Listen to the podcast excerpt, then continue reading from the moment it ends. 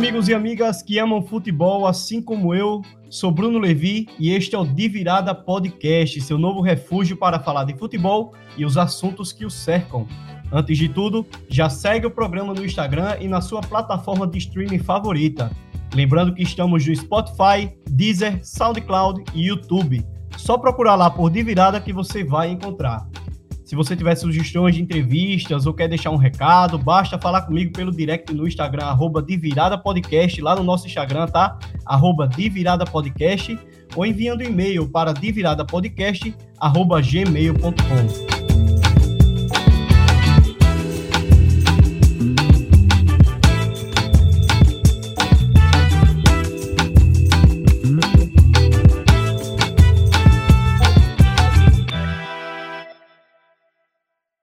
para a abertura do primeiro episódio, a nossa estreia aqui do nosso podcast, para a gente falar sobre futebol, convidei duas pessoas especiais que gostam de discutir muito sobre o assunto.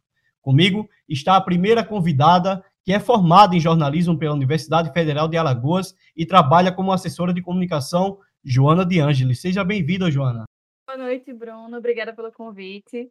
Para mim é um prazer participar da primeira edição do De Virada, do podcast. Ainda mais com dois amigos de faculdade e de boteco falando sobre futebol para todo mundo ouvir. É, o nosso outro convidado também é formado em jornalismo pela UFAL, já trabalhou como assessor de comunicação, é cronista esportivo, podcast, é comentarista, advogado, eletricista, pintor e mais um bocado de coisa. Smack Neto, seja bem-vindo, Smack. Salve, Bruno, Joana, galera que está ouvindo o podcast de virada. Vamos lá, né? Prazer. Primeiro agradecer o convite do Bruno aí para falar um pouquinho sobre futebol e temas que cercam o futebol. E vamos lá, né? Vamos lá para a resenha. É isso aí, é isso aí. É o novo projeto aí que, que eu estou fazendo e graças a companheiros como vocês que é, topam participar, melhora mais ainda e, enfim, já dá um pontapé inicial para a gente fazer vários e vários episódios de do, de virada, tá bom? Hoje o nosso assunto é sobre as dívidas, cara. Dívidas de clubes brasileiros aí que estão em níveis absurdos, né? É, os clubes brasileiros estão se afundando em dívidas. Segundo estudos do Sports Value, Value, juntando os 20 principais clubes do país, as dívidas ultrapassam a marca dos 10 bilhões de reais. É a primeira vez que a marca é atingida. Durante a pandemia, a coisa se agravou ainda mais, houveram perdas concretas de receitas que variaram entre 19,5% a 26%. O Cruzeiro demonstrou uma situação bastante preocupante. Em 2020, o clube teve um déficit de 227 milhões de reais. Para se ter ideia, o Palmeiras, que é o segundo, perdeu 151 milhões. Porém, outro time mineiro é o campeão das dívidas do país. O Galo tem um déficit global de 1 bilhão e 258 milhões de reais. Outro fato interessante é de que os quatro grandes clubes do Rio, Vasco, Botafogo, Fluminense e Flamengo, figuram no top 10 dos clubes devedores. Corinthians, São Paulo e Palmeiras, mais três clubes paulistas, são os representantes, e o Internacional do Rio Grande do Sul, fechando esse top 10.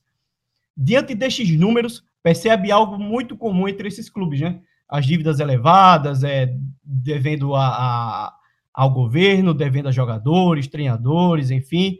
É, para vocês, para vocês, Joana, Smack, o que levou a chegar a esse ponto, principalmente esses 10 clubes, assim, esses top 10 aí, que ultrapassam marcas de 500 milhões para cima, né, salvo engano, é um número absurdo, né? Sim, é, é um número absurdo. E mas eu acho assim que não é um fator só, né? Se a gente for fazer uma espécie de retrospectiva para falar o que levou, é algo bem complicado, porque assim, primeiro a gente tem que levar em consideração que o nosso futebol, apesar de ser profissional, ele é gerido de forma amadora, né? por vários e vários anos ele foi e, e ainda é pela por grande parte dos clubes gerido de forma amadora. E dentro disso você pode colocar clubes sem responsabilidade nenhuma na questão de gasto, na questão econômica mesmo, gastando mais do que tinha. É, clubes que foram roubados, né? Vamos falar o português claro, por, por alguns dirigentes que não foram, nunca são responsabilizados. Então você tem uma, um acúmulo de gestão, má gestão, no caso. E aquela coisa, né? Quem entra não, dificilmente está interessado em consertar o, o erro. No, no máximo o cara faz, não, eu não vou me endividar, me endividar muito mais. Mas vou montar, continuar agindo aqui como se não tivesse dívida nenhuma. Vou montar time bom, vou é, gastar o que eu não posso aqui para continuar brigando por título, etc. Então, urge também uma, uma necessidade de rediscutir esse modelo do futebol brasileiro, porque é um modelo que beneficia a irresponsabilidade, se você for ver. Times que muitas vezes estão endividados, mas se você oferece um salário astronômico para jogadores bons, você consegue montar um bom time e pode até ser campeão brasileiro, campeão da Copa do Brasil, Libertadores, isso a gente já viu muito. Então, acho que é uma soma de fatores aí que, que acabam gerando esse, essa dívida colossal. Concordo com o Smack, eu acho que essa questão da má gestão da administração financeira dos clubes e também essa linha tênue que divide a questão do clube ser ou não uma empresa, até pela, pelo, pelo surgimento do futebol no, no, no, Brasil, que entrou exatamente como uma figura de marketing, porque antes, como, ela, como, como era um esporte focado na elite, o investimento era bem reduzido. Até atingir as camadas mais populares que viram que tinha um retorno financeiro, foi que o, futebol acabou virando uma estratégia de marketing para empresários. O investimento ele entra esperando um retorno seguro. Na questão dos clubes, esse investimento que entra na forma dos jogadores mais caros, eles, eles buscam a questão dos títulos exatamente para suprir os gastos milionários dos clubes. Então, esse investimento com a compra e venda de jogadores, eles não têm um retorno garantido em cima disso. Isso também é um fator que influencia muito nas dívidas recorrentes e que acabam se acumulando, porque como você não tem o retorno tão esperado, você não tem como salvar o, o investimento já feito anteriormente, concordo plenamente. E outra coisa também é a questão do ego dos próprios empresários que cuidam do, da, da administração financeira dos clubes. Porque, ao invés de priorizar uma organização financeira, eles priorizam a promoção pessoal. E isso, em forma nenhuma, auxilia no desenvolvimento financeiro dos clubes. Não, e só complementando isso que a. Desculpa, perdão, Bruno, mas só complementando isso que a, que a Joana está falando sobre a questão de empresário, eu acho que um outro ponto que a gente pode tocar também é o quanto o custo do futebol é, cresceu, né? Vem crescendo. O futebol hoje, se a gente for comparar aí é, para o que era até os anos 70, início dos anos 80, quando principalmente quando a gente não tinha é, um comércio dentro do futebol como existe hoje, né? Jogadores saindo para a Europa, é, toda essa questão de empresários, etc. É, o custo do futebol ele é muito alto, muito alto e ao mesmo tempo os clubes são geridos por pessoas que não têm capacidade de gerar mais receita, entendeu? É, e aí entra a dependência da TV, é, é, dependência de bilheteria, que no universo do futebol, se a gente for pegar exemplos de países que estão à frente, isso não existe mais. Sim. Essa dependência do do estádio, né, da bilheteria em si. É, os clubes criaram outros mecanismos, só que aqui no Brasil a gente de novo ainda está engateando, né? Eu acho que se a gente for pegar aí de uns 10 anos para cá no máximo, é que alguns clubes começaram a entender e outros clubes vendo que estão ficando para trás começam a tentar copiar, mas assim, é tudo muito novo ainda, tudo muito todo mundo engateando ainda nesse nesse ramo. E eu acho que o, o maior exemplo de, de, de falta desse, desse, comprometimento de gestão é, é, dos clubes, principalmente esses clubes que mais devem, Atlético Mineiro, Botafogo, é, que não possui o Cruzeiro, que não possui uma torcida tão é, gigante como um Flamengo, um Corinthians da vida, é você não ter a capacidade de pensar à frente é, pensar como uma empresa. Clubes hoje, é, principalmente no mundo é, moderno que a gente vive, futebol virou negócio. Futebol virou é, de muito, envolve muito dinheiro, claro, envolve muita grana e você precisa fazer mais grana. Hoje um jogador, um salário de um jogador é absurdo. Qualquer jogador merreca de baixa qualidade recebe 50 mil, 100 mil, né? E você ainda tem a falta de comprometimento de gestão de, desses, desses empresários, desses presidentes de clubes, de diretores de futebol que contratam a rodo jogadores de baixa qualidade e que se, por exemplo, o Vasco mesmo, eu tiro o Vasco porque eu conheço mais uh, da, da, coisa lá, é, você contrata muito. um treinador, passa muito, muito. Para quem é vascaíno sabe, né? Eu sou vascaíno, então não tem para onde. Uh, e eu tiro o Vasco como exemplo porque é um exemplo de gestões ultrapassadas, né? Gestões de horríveis, né? Eurico Miranda, Alexandre Campelo, que pelo amor de Deus, uh, você contrata um treinador, passa três meses, ele sai e cobra você na justiça. E aí, tome-me dívida.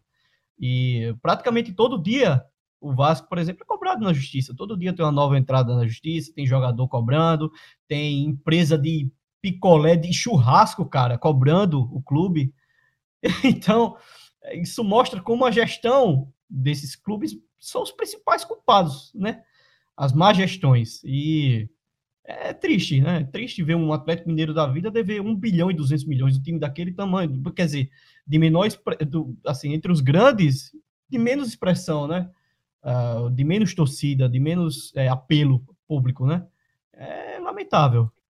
Mas, mas é o entra o que eu tava falando, né? Tá devendo um bilhão e pouco, mas você vai pegar o time do Atlético Mineiro aí, é Hulk, é Arana, e traz Eduardo Vargas de não sei aonde, traz o, o Zará, o Nátio Fernandes, traz Zaratio, traz todo mundo aí, traz São Paulo e Careca, saiu Careca, traz o Cuca, e vão gastar 500 mil com o treinador.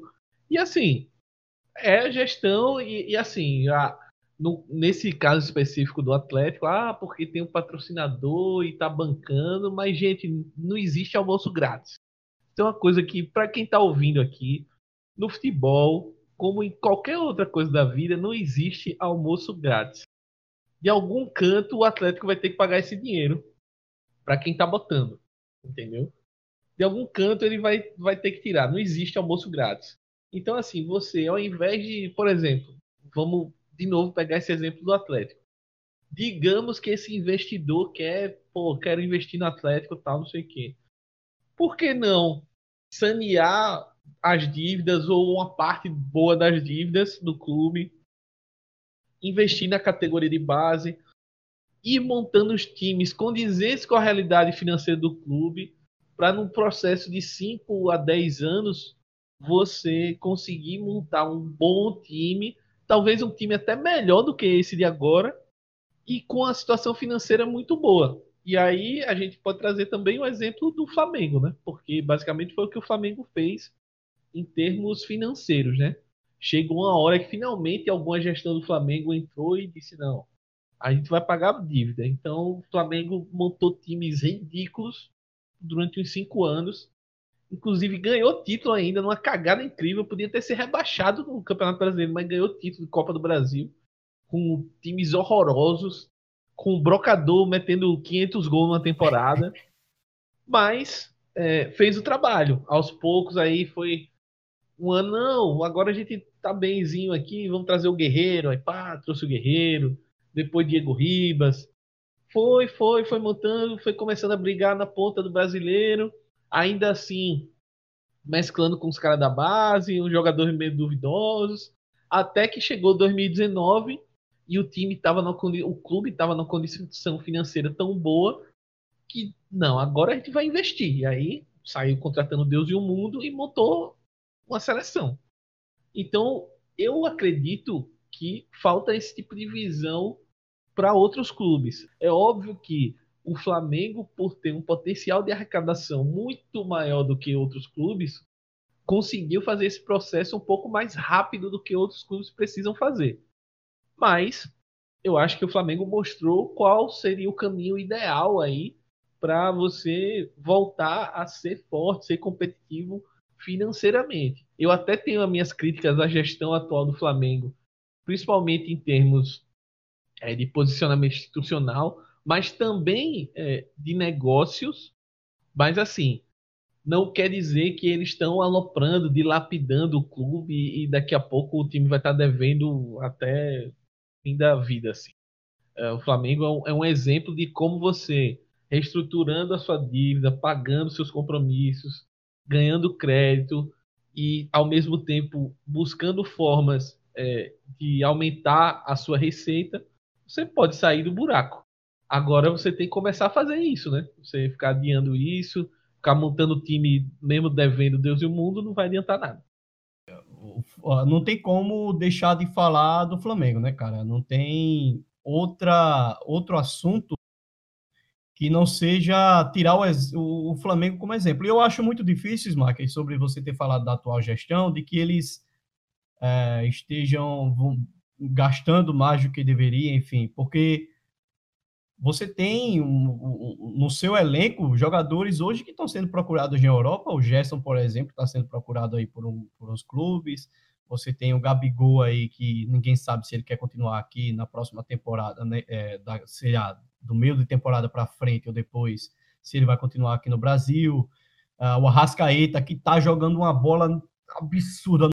Você economizou durante desde 2013 que o Bandeira tomou posse você fez times com, com salários baixos, né? E hoje você tá com dinheiro, tá com grana, pô, ridículo. O Flamengo em 2019 fez um bilhão em receita. Qual clube do Brasil bateu essa marca? Nenhum. O Flamengo bateu.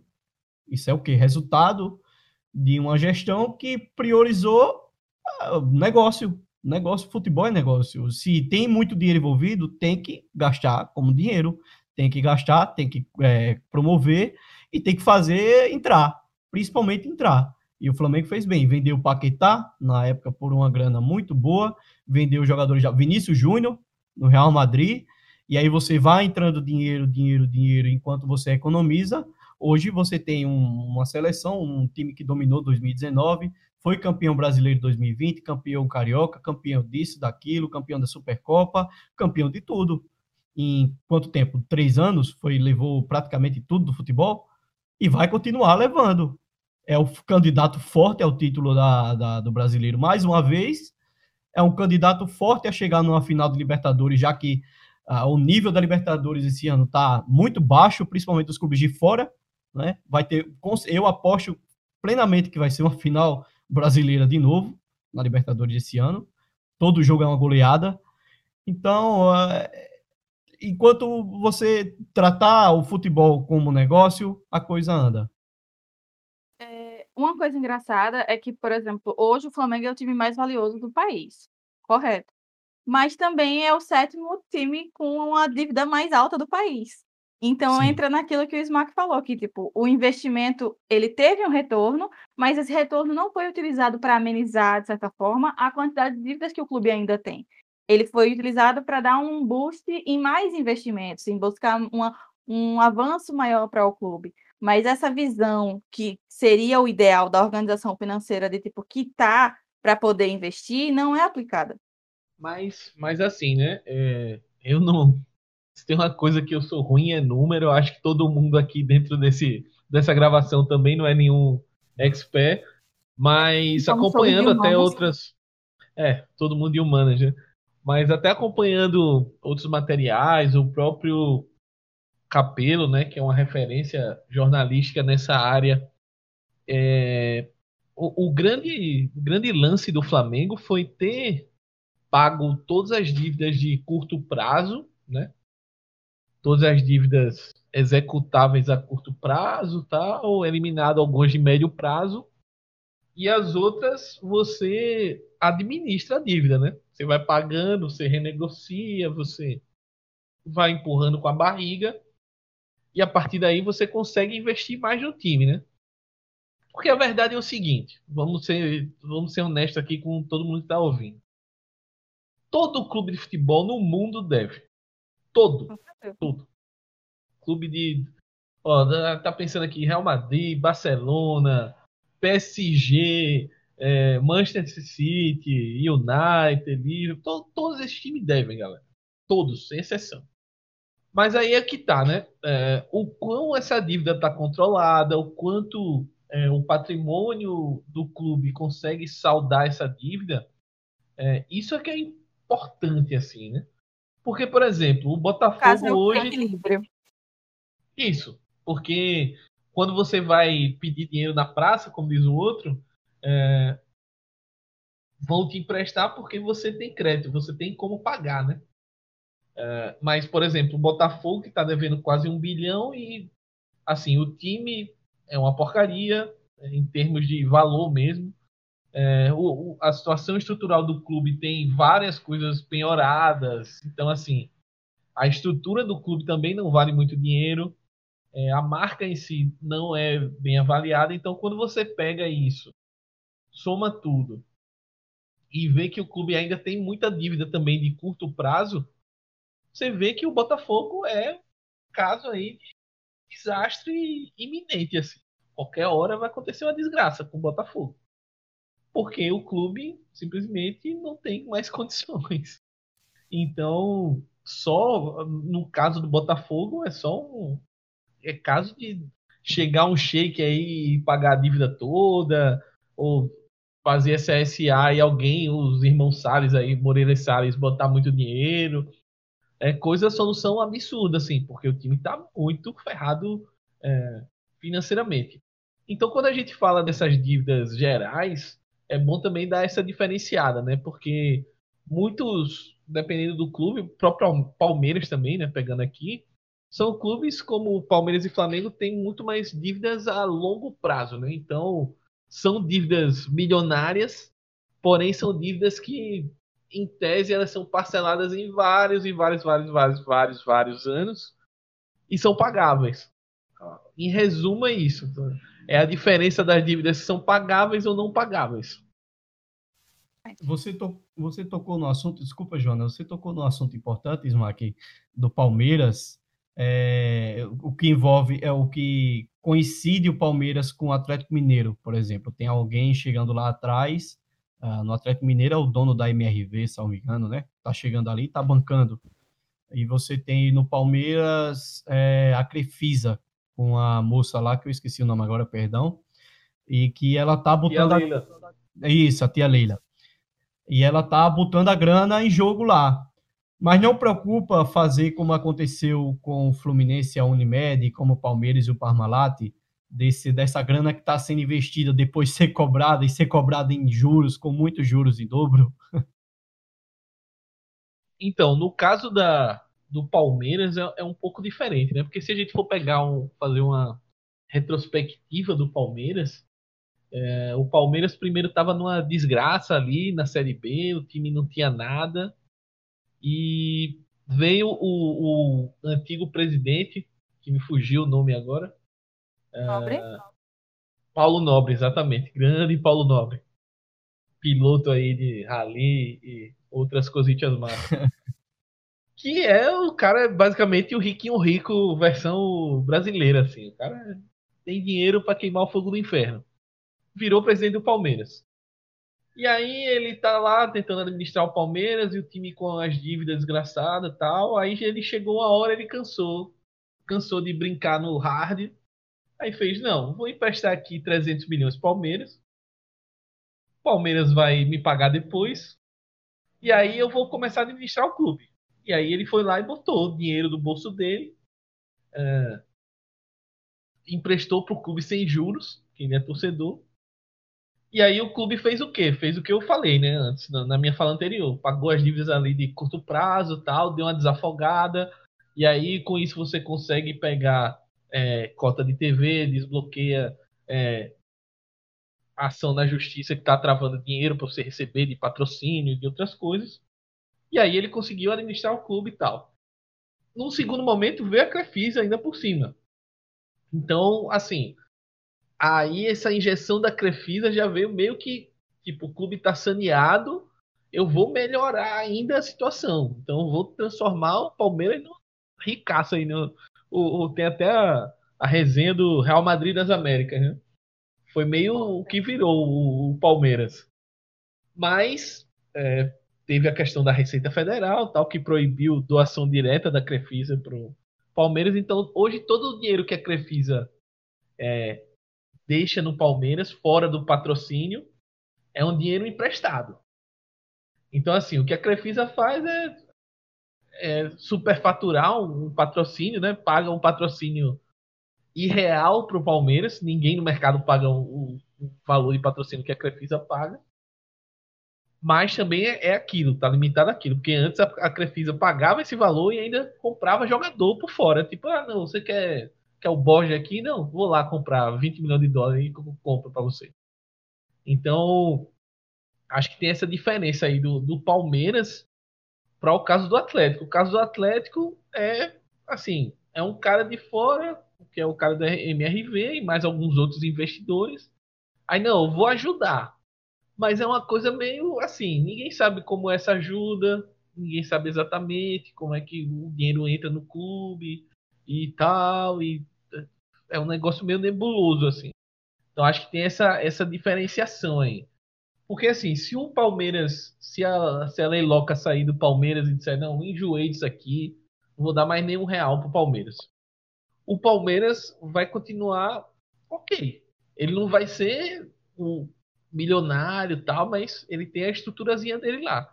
O Atlético, pelo menos eu não sei.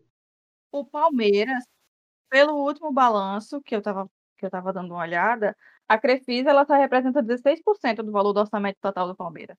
Então, mesmo se a tia Leila sair, o Palmeiras ainda tem pé para se segurar. É, e você tem aí, por exemplo, você, a gente falando do Atlético Mineiro, tem o um Cruzeiro, que também é outro time mineiro que está devendo até as cuecas, né? O, o que as gestões anteriores, principalmente a última gestão que passou pelo Cruzeiro, fez uma limpa absurda no clube. Todo o dinheiro que entrou dos títulos dos anos, né, 2013, que foi campeão disso, campeão daquilo e tudo tal, e que parecia que o Cruzeiro ia só crescer, só crescer, crescer, teve o, tudo cobrado depois, né? Uma limpa. Uh, o ano de, de 2000 e de 2020 do Cruzeiro foi desastroso. O ano de 2020 do Cruzeiro foi desastroso, uma coisa ridícula. É, então, são dois clubes mineiros, quatro clubes do Rio, três clubes paulistas. Olha, olha a concentração ali. Estados um vizinho do outro. são um vizinho do outro que estão devendo absurdos. É. E aí você, você tem um programa como o Profute, né? Para quem não conhece o Profut, para quem está ouvindo e não conhece, o Profut é um programa do governo federal de 2015 que entrou aí para ajudar no, nos bolsos do clube, dos clubes, né?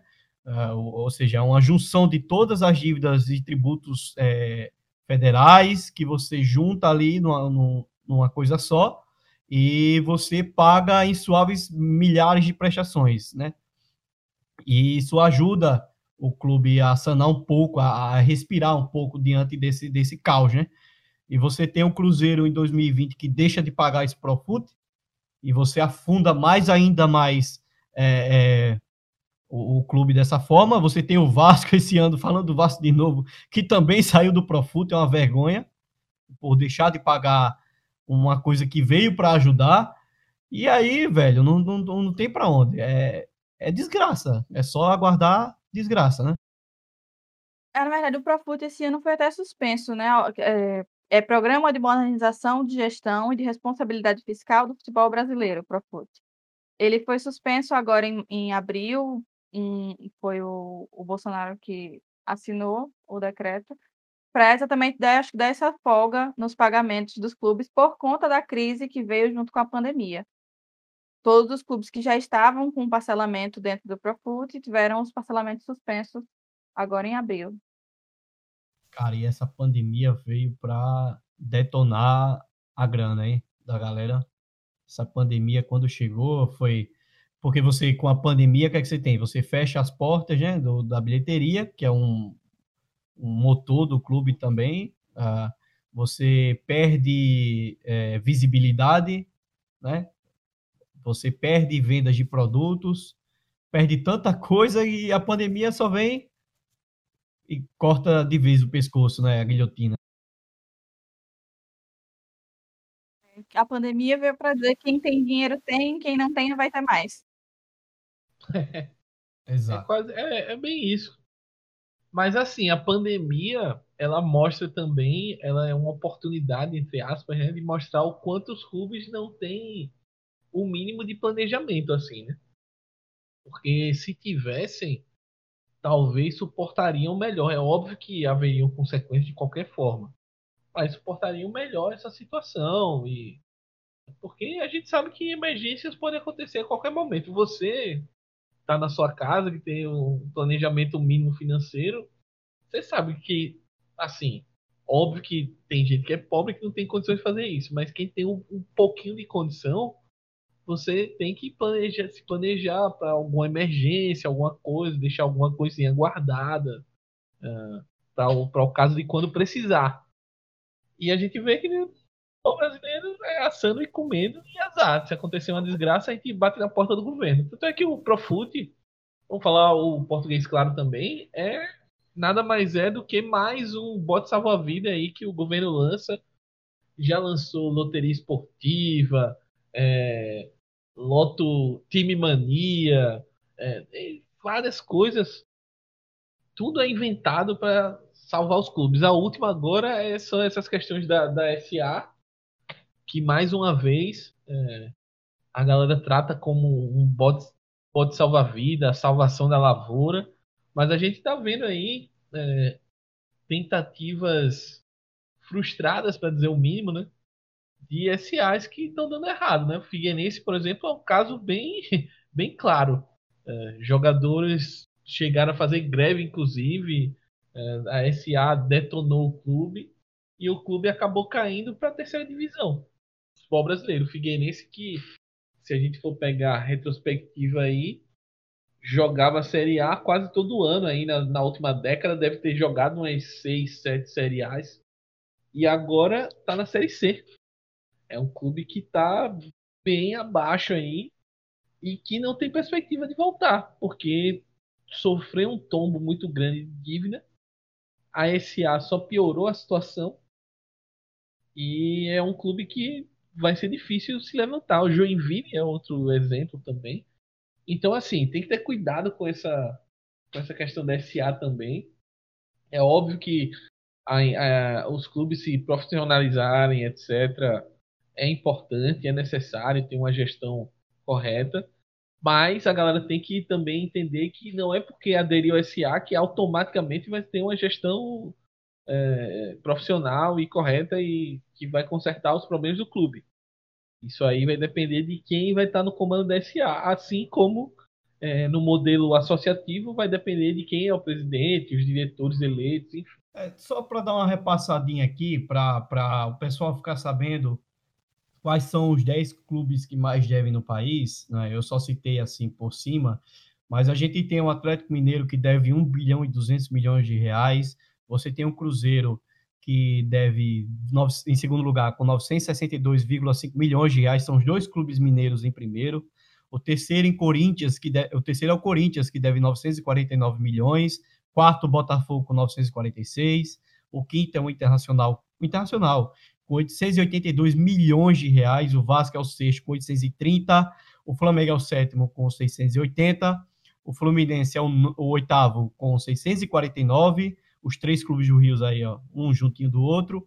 O São Paulo, que deve que era o modelo de gestão até antes do Juvenal, que vinha né, mostrando que era o único clube verde, né, em situação verde no, no, no, país, que hoje já se, devendo, já se encontra devendo 500 e poucos milhões de reais, e o Palmeiras finalizando a lista com 565 milhões de reais. Aí tem Santos, Grêmio, Curitiba, Bahia, enfim, e o restante para fechar a lista dos 20 clubes, né, que mais deve no país. O Red Bull Bragantino aparece 16, viu? É um time presa, com, é, foi comprado pelo Red Bull e que hoje deve 144 milhões já figura ali em 16 lugar. É para ficar de olho também. É um SA aí que pode dar o problema que o, até o Smack citou agora o Figueirense, o Bragantino já está devendo bastante, né? É, né? Mas assim, o, o Bragantino também, não limpando a barra aqui da Red Bull, mas o Bragantino já era um clube endividado, né? Quando o Red Bull assumiu a administração. Não sei, não tenho noção de números o quanto era antes, o quanto era depois. Então, assim, é, é uma dívida que a Red Bull tá ali administrando, né? Nem faz mais dívida, mas também não paga anterior. Sabe? É, é isso, assim. É uma dívida, provavelmente deve ser uma dívida administrável, digamos assim. E que os caras são bem é, profissionais, eles, eles têm outros problemas ali de gestão, de, de outras coisas, é, até quase na parte no campo ético, assim. Mas nessa questão financeira, eu, eu como se fosse torcedor do Bragantino, não estaria tão preocupado assim. Mas eu acho importante a gente discutir, sim, essa questão da, da SA e discutir também é, essa questão da dívida, das dívidas em si, né?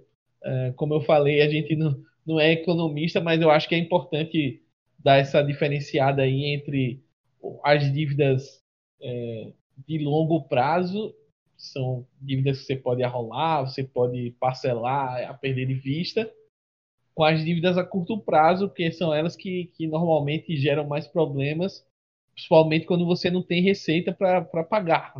Se você não tem receita para pagar, é impossível você conseguir quitar essas dívidas e aí é que a, a, a maionese desanda. É, dentre desses, desses exemplos, com relação à administração da gestão financeira, eu acho que um clube que também merece ser citado é o Atlético Paranaense. Porque, além dele ter essa questão do equilíbrio entre as contas da, na, na gestão, ele é um time que é novato, entre aspas, entre os grandes, e ele está ganhando cada vez mais espaço é, na, nos, campeonatos, nos principais campeonatos, tendo conquistado a Copa do Brasil 2019, Sul-Americano 2018, e ainda continua equilibrado com relação à administração financeira. Então, eu acho que é um exemplo muito importante de ser citado nessa questão da crise, que não, não por ser um clube que está crescendo, não foi tão afetado pela crise como tantos clubes grandes e já com, com um histórico bem maior dentro do cenário nacional do futebol. É interessante, Jona. E... Vocês, vocês estão um exemplo bom, desculpa, Smack. É, Não, vai lá. Que o Atlético Mineiro teve, só para destacar essa, essa fala, só para complementar, é, é, que o Atlético Mineiro foi o time que mais teve queda de, de dívidas no, de, de 2020, de 2009 para 2020. Teve uma queda de 28%. O clube devia 278 milhões, passou a dever 200 em 2020. Então, para você ter ideia, os, os dois clubes que ficaram é, devendo, é, que conseguiram diminuir suas dívidas, foi Grêmio e Curitiba 3% cada. Então você vê um, um, um abismo, né? E é uma gestão, é importante destacar essa gestão, né? Você conseguir diminuir a dívida indo de contramão contra 17 clubes que estão ali, é, é de se destacar mesmo. Não, e, e, essa questão do, do Atlético, a gente tem que ressaltar o, o, trabalho assim da direção, porque é um projeto de clube, né? Eu acho que é um modelo que ainda está inacabado, ainda tem coisas a serem construídas. Principalmente, eu acredito, na parte é, de campo, porque é um time que busca ter um modelo de jogo para seguir e construir técnicos, construir é, jogadores nesse modelo, mas ainda assim é um clube que revela demais, demais, assim, demais, e é um clube que busca talento é, onde ninguém mais busca. Assim. O setor de, de scout, de análise, é, tinha um conhecido meu que trabalhava no, no, nesse setor lá no Atlético Paranaense. Ele saiu recentemente, vai trabalhar fora do país.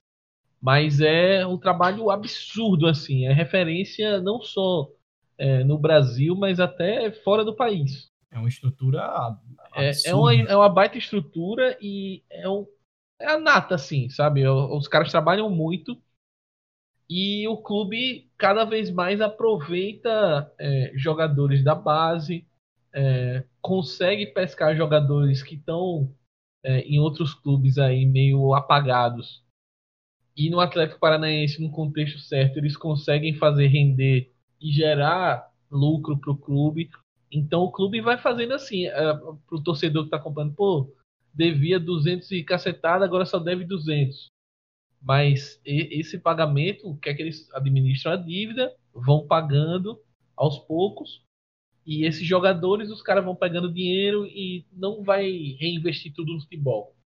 Eles reinvestem na base, pagam um pouco de dívida, e assim vão, vão montando times bons é, dentro da realidade do clube. Só que vai chegar uma hora que eles não vão precisar mais pagar dívida, e a partir daí eles vão poder investir muito mais no futebol, entendeu? Então é um processo longo que até a pandemia, como o Bruno citou, é um fator que atrasou alguns projetos, esse do Atlético Paranaense, por exemplo.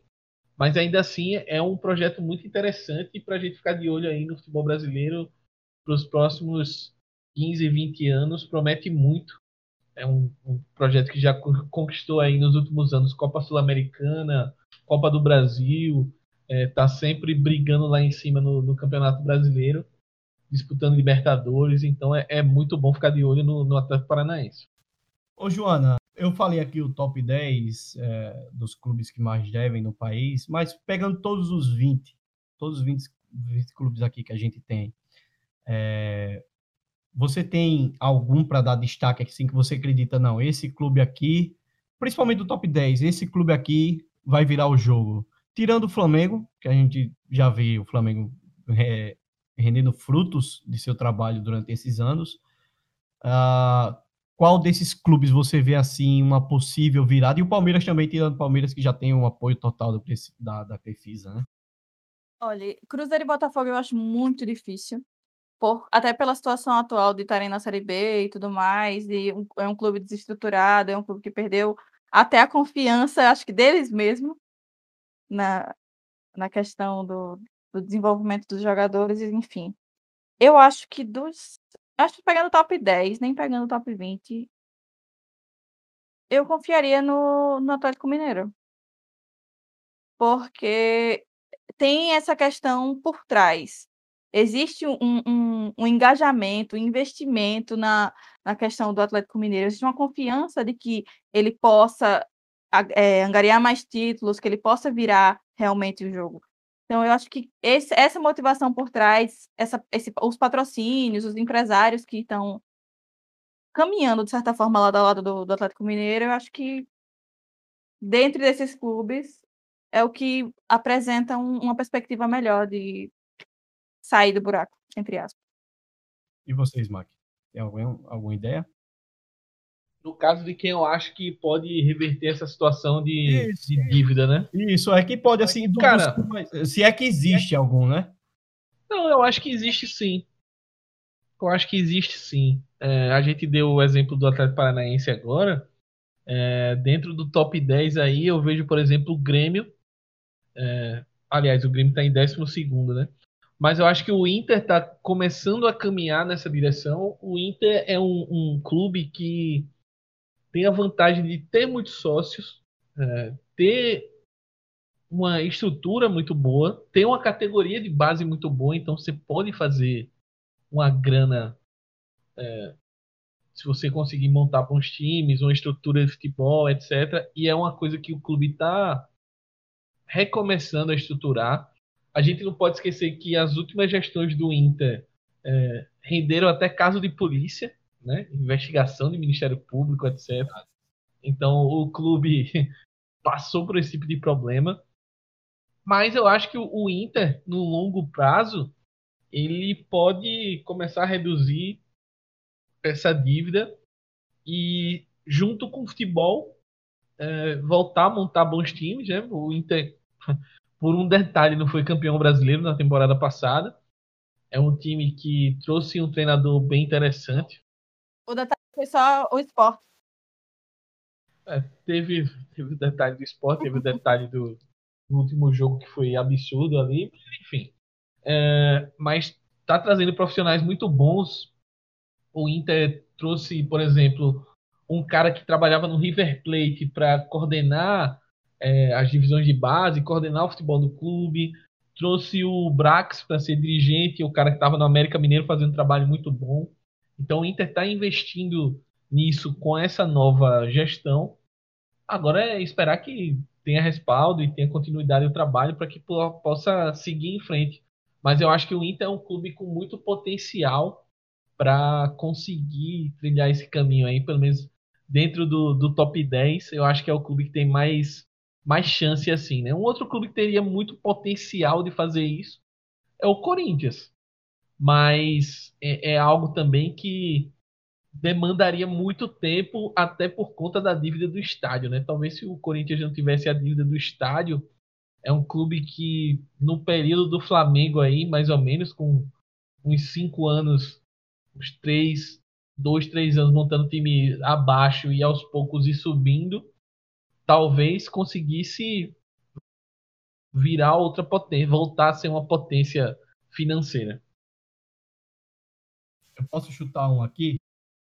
Vai falar o Vasco, eu né? acho que não, o Vasco não. O Vasco, o Vasco eu tô botando uma fezinha nessa nova diretoria, mas eu acho que tá fazendo uma coisa bacana é o Fluminense, cara.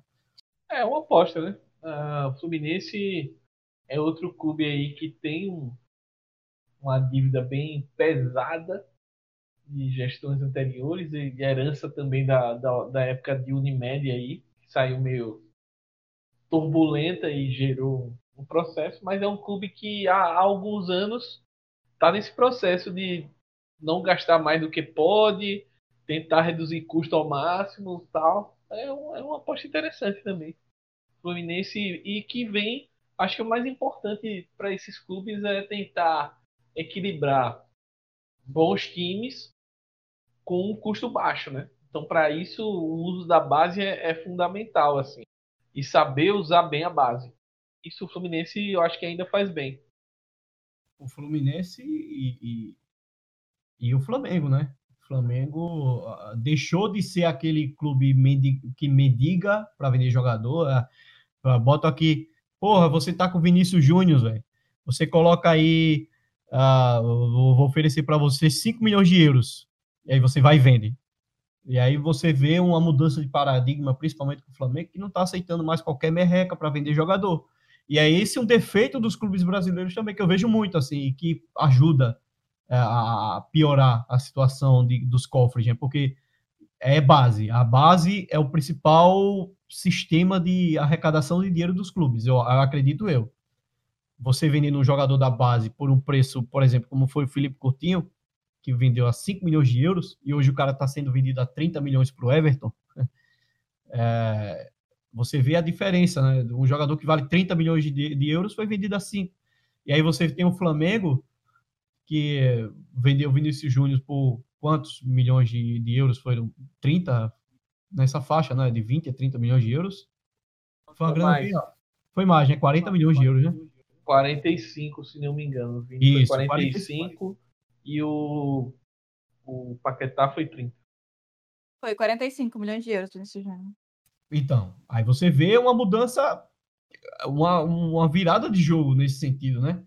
Você não vai vender um jogador, uma peça, uma joia, uma, uma, uma joia rara do seu clube que você pode ver naquele moleque ali, pô, vale dinheiro, esse moleque vale o dinheiro que não, que não compensa 10 milhões de euros, não vale 20, vale 45, cara. Então isso é um isso é uma coisa que os clubes precisam aprender a negociar.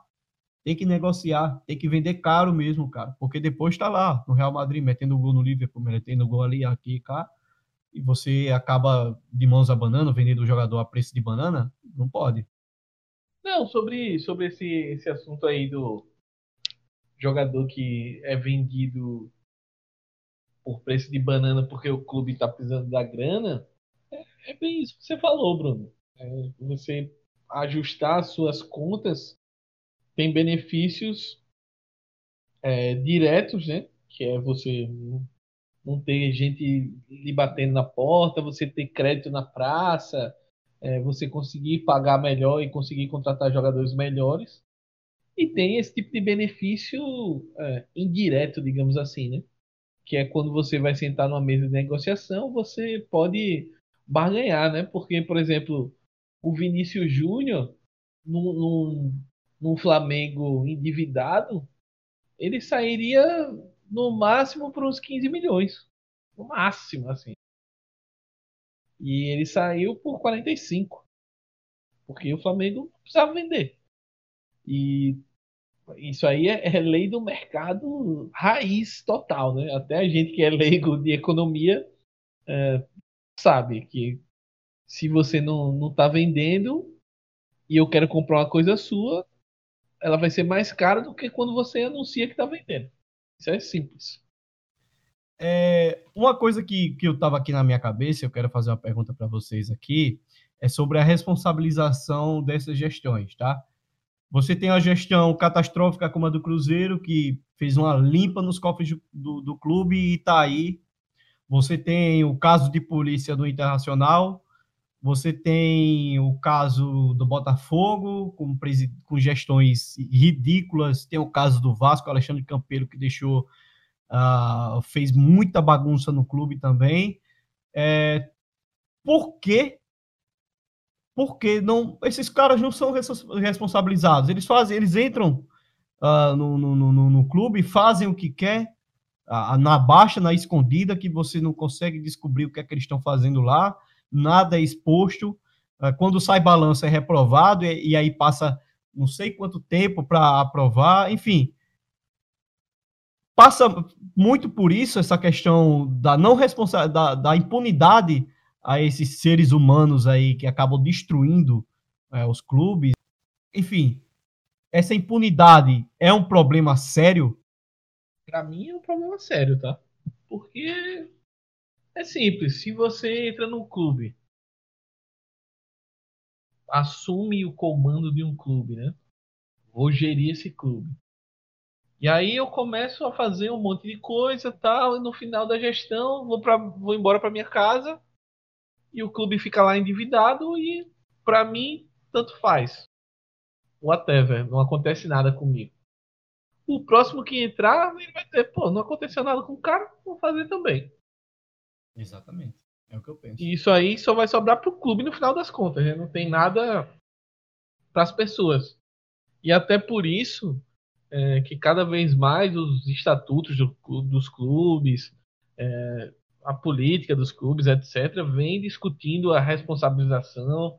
O Flamengo foi pioneiro nisso, mas outros clubes já discutem essa situação para que possam uh, responsabilizar né, as pessoas que cometem esse tipo de desmando e acabam, é, em tese, não sofrendo nenhuma consequência.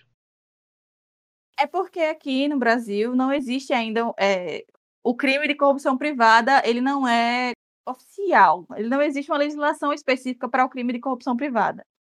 Então, se tem um esquema relacionado a dinheiro, ou, ou na, na confederação, por exemplo, não existe um crime que seja passível de punição é, enquanto existe um contrato e enquanto esse dinheiro seja legal. Então, existem muitas lacunas na questão da legislação voltada para o desporto, no caso do futebol, que, que facilita essa punição dos responsáveis dentro da corrupção, dentro do esporte. Então, é, uma, é, um, é, um, é um ponto muito importante para se levantar, exatamente para receber mais atenção e para que tenha uma, uma, um respaldo legal, tenha um suporte que venha do jurídico para que sejam relacionados, para que sejam solucionados esses casos específicos. Vamos combinar, cara. Você entra no clube, faz um faz o estrago que faz, porque o clube ele não, é, apesar de ser uma coisa privada, mas que o time é, ele continua lá, está presente, tem seu estatuto, tem tudo isso e que pessoas vivem lá, pessoas trabalham lá, o roupeiro vive 20 anos trabalhando lá, é, trabalhadores, reforma de gramado, tem o pessoal que trabalha lá, tem o pessoal da, da limpeza, tem o pessoal, enfim, mais do que uma empresa, é, um, é uma instituição, né? É uma instituição centenária, e que você entra lá, faz a limpa, limpa os cofres e não deixa nada, aumenta a dívida, é, provoca esse turbilhão de problemas aí, não ser responsabilidade é muita moleza, cara, muita moleza, né? A gente vê, cansa de ver isso no nosso país, cansa de ver isso aqui e acolá. Os clubes é a coisa mais comum que existe e não tem impunidade. E não tem é, a punição, na verdade. Perdão. Não tem a punição. Então, como é que fica? É assim? Vai ser assim para sempre? É, é necessário, sim, responsabilizar é, essas pessoas, é necessário que elas paguem o que devem, claro, desde que haja a prova concreta de que ela agiu de má fé, e é isso aí, pô, porque senão vai continuar isso para sempre e as dívidas vão aumentando. Pô, um bilhão é coisa surreal, cara. Quem imaginaria o clube passar de um bilhão de dívidas? Um bilhão, porra, muita coisa, muito dinheiro. Como assim? Entende? Então é, é preocupante esse cenário. Cada vez mais a, aumentam as dívidas, a pandemia só piorou essa situação e a previsão é de que muitos desses clubes possam vir a ter muito, problemas muito maiores. Por exemplo, um Cruzeiro ou um Botafogo que vão disputar a Série B que tem queda absurda de, de, de, de arrecadação da TV, arrecadação disso, perde visibilidade de patrocinador. Ah, talvez nem tanto para os quatro clubes cariocas, já que a Globo decidiu transmitir os jogos agora em, em, na rede aberta, né? Os quatro clubes vão transmitir, vão ter jogos, é, independentemente se estão na Série A ou B. Mas você tem um Cruzeiro da vida, perde visibilidade. E se manter mais um ano, pô, é caos. Botafogo provável, muito candidato a não ficar, a ficar na Série B, é, perde mais visibilidade ainda, perde mais dinheiro. O Vasco, o Vasco tá lá, é, eu acho que o Vasco pode subir, mas se não subir, é outro caos, é outro problema. O Vasco perdeu 100 milhões de um ano para outro em arrecadação. É preocupante. E você não tem ninguém que possa ser responsabilizado por isso, é pior ainda. É verdade. Isso aí é uma coisa que lembra é aquele caso do Ricardo Teixeira, acho que foi 2017. Que ele era ele é ex-presidente da CBF, né? E que ele estava no Brasil, ele deu entrevista dizendo que o Brasil era o lugar mais seguro para ele, porque no Brasil é, a ficha dele era limpa. Era o lugar mais seguro, porque ele, aqui no Brasil ele não era acusado de nada. Porque ele já tinha passado por vários processos, vários inquéritos, várias denúncias, até condenação em primeira instância, mas nenhuma resultou em prisão para ele. Aí ele só ele deixou. lá e ficou preso, né, em Miami, né? Exatamente. Só fora do Brasil é que existia uma punição específica, uma, na verdade, efetiva, que é o que não existe aqui. É lamentável, você vê, a legislação brasileira é uma piada. Pois é. E relacionada à questão de esportes, é mais é uma piada de mau gosto. Continuando aqui nosso papo sobre as dívidas dos clubes brasileiros. É, vamos puxar um pouquinho aqui para o Nordeste, né? Vamos puxar aqui um pouquinho para nossa área, para nossa região, e que a gente tem sim alguns clubes que começaram a aparecer aí.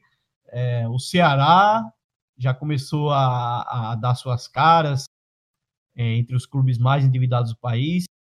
Hoje o clube deve 26 milhões de reais, é pouco? É pouco, é pouco, mas começa a crescer. O Bahia, mas diferença é o Bahia, cara. O Bahia deve hoje 267 milhões de reais. O que é que vocês acreditam que vai acontecer com esses clubes é, aqui do Nordeste? Cara, é, eu sinceramente com esses clubes que você citou, é, Bahia, Ceará e Fortaleza, eu, eu tenho até um certo otimismo, tá? Porque são clubes que estão sendo bem geridos, eu acho que no caso desses clubes, a pandemia é algo que pega muito, porque você está num, num, estado é, do Nordeste, você normalmente já larga um pouco atrás em termos de potencial de, de consumo e de arrecadação, enfim. Ainda assim, o Bahia é um clube que consegue arrecadar bastante. Ceará, idem. Só que esses times sofreram bastante porque a arrecadação deles depende muito da torcida, né? E a torcida, para além do, do campo, né? Para além do, do game day, digamos assim, então você tem o programa de sócios que cai bastante, porque você programa de sócio, por mais que o clube ofereça vantagem, ofereça é, outras coisas, no final das contas, o programa de sócio, o sócio é muito atraído pelo dia a dia do jogo, né? Mas a partir disso, é, você pagando o plano de sócio não tendo indo pro, não estando indo para o estádio, é, no momento de crise econômica do país, é, com certeza uma das primeiras coisas que você vai cortar é o plano de sócio, né? Porque você precisa economizar. Então acho que esses clubes sofreram muito com isso. E, mas eu acredito que num, num cenário pós-pandemia eles consigam retomar essa, esse bom momento de crescimento, né, de, de receita principalmente. E assim, né, a dívida do Bahia ela é muito atrelada também a um, a um experimento de, de SA, né, que o Bahia fez lá no início dos anos 2000, que foi um fiasco e até hoje tem, tem uma dívida aí para pagar. É, teve desfalque também do antigo presidente, que até gerou uma revolução democrática no Bahia, né? Mas as dívidas ficaram e o clube trabalha para pagar essas dívidas. Só que é o que eu falei, né? Ah, quando eu falei do deu o exemplo do Flamengo. É, o Flamengo ele tem uma capacidade de arrecadação de receita gigantesca que ninguém no país, eu, eu digo que talvez ninguém na América Latina talvez tenha a capacidade do Flamengo de, de arrecadar receita. Então a recuperação do Flamengo é muito mais rápida assim. Então acho que o exemplo do Bahia, é, o caso do Ceará, Fortaleza, são exemplos que são parecidos, só que vão durar muito mais tempo para a gente notar essa, essa recuperação, porque são clubes que é, têm uma capacidade de arrecadação menor, é, têm uma visibilidade midiática menor, estão em estados mais pobres. Então, tudo isso também conta é, contra esse pagamento de dívida, mas eu acho que analisando a situação dos clubes nordestinos, é claro que o, a pandemia pegou, mas a gestão em si dos clubes eu acho que é bem, bem interessante. É isso aí, depois do nosso papo aqui sobre as dívidas dos clubes brasileiros, a situação preocupante, a gente falou sobre de tudo um pouco, né? Com, esses dois, com essas duas pessoas incríveis aqui comigo. Agradeço demais pela participação. Muito obrigado pela participação na estreia. Não poderia ter escolhido pessoas melhores para participar, porque sempre que a gente sai aqui uh, é, para trocar uma ideia, tomar uma cerveja, sempre rola um papo bom, um papo bacana. Então é o mesmo que está numa mesa de bar, a gente sabe que a gente queria estar tá junto, né, nós três aqui conversando é, um com o outro próximos aqui, mas infelizmente a pandemia não permite, é, não é hora para isso, apesar de as vacinas terem começado, ainda tem gente para ser vacinada, então não é esse momento, mas é sempre bom estar com vocês, muito obrigado pelas participações. É, Joana, se tiver alguma coisa para falar, fica à vontade, tá? Só agradecer pelo convite, por ter participado, da honra de participar do primeiro de virada. Oh. E aguardar os próximos programas, os próximos, os próximos temas que serão abordados. E desejar muito sucesso para você nessa nova empreitada. Muito obrigado, muito obrigado. E vocês estarão aqui também participando de várias, né? É só a primeira de muitas, se dependerem de vocês também, quiserem participar é a primeira de muitas. Vamos bater muito papo aqui. Futebol tem assunto que não acaba. Smack, sua vez. Copiando o Jô, reiterar o agradecimento a, ao convite. Reiterar também os votos de sucesso aí para o projeto Obrigado. do Virada, que nasce bem bacana. E no mais, fazer aquele mexanzinho gostoso, né? Vamos lá, eu separei aqui até para não me perder. À vontade, porque eu, eu vou, eu vou, na verdade, convidar para os podcasts que eu estou participando ultimamente, né? Então, vou convidar primeiro para o que eu estou mais, digamos, mais assíduo, que eu estou na bancada fixa, que é o podcast Eu Rondo, lá do Futuro FC, F-O-O-T-U-R-E FC, você pode procurar aí nos agregadores. E falando sobre o Campeonato Espanhol, sobre a Liga Espanhola, os clubes espanhóis, seleção espanhola também. Só, só um adendo aqui, o, o, espanhol tá foda esse ano, cara. Tá, tá bem divertido, assim. O nível técnico não tá tão bom, mas a emoção tá compensando bastante, assim. A gente vai pra última rodada agora. É um campeonato que tá bem, bem interessante, bem bacana, bem disputado, né? E estamos lá, lá no Futuro FC, fazendo esse, esse trabalho bem legal, falando do futebol espanhol. Na Central 3, a gente está participando também do Baião de 2, que é um podcast que fala sobre futebol nordestino. Então, é, normalmente o podcast sai às quartas-feiras, né? Então, para quem, quem curte, o, o El Rondo sai às terças, o Baiano sai às quartas. E quinzenalmente eu também estou num projeto lá no HTE Esportes, que é só procurar o feed do HTE também, tá em todos os, todos os agregadores aí. E eu estou fazendo, junto com meu parceiro Léo Pereira, a gente está falando sobre conteúdos audiovisuais que falam sobre o esporte. Então a gente está fazendo o Cine HTE lá. Tem programas bem bacanas. Essa semana é, a gente gravou mais um que em breve deve sair. Mas a gente já falou sobre o Last ICU basquete. Uh, falamos também sobre um filme bem legal, né? O Draft Day, que fala sobre o draft da NFL. Um filme bem interessante. Então tá lá o feed do HTM, podem procurar também para assinar. Tudo mais é isso e um grande abraço para todo mundo que está ouvindo. É isso aí, legal, legal. É, a gente também aqui, o De Virada Podcast, vai sair todas as quartas-feiras, às 18 horas. A gente está lançando um novo episódio. O próximo tema é. A gente, eu estou vendo aí, eu estou tendo uma ideia aí. Tem um. Acho que a gente vai falar sobre arbitragem. É, é o assunto mais polêmico do futebol, acredito eu, e eu vou trazer um, um bandeira aí que participou da final do ano recentemente.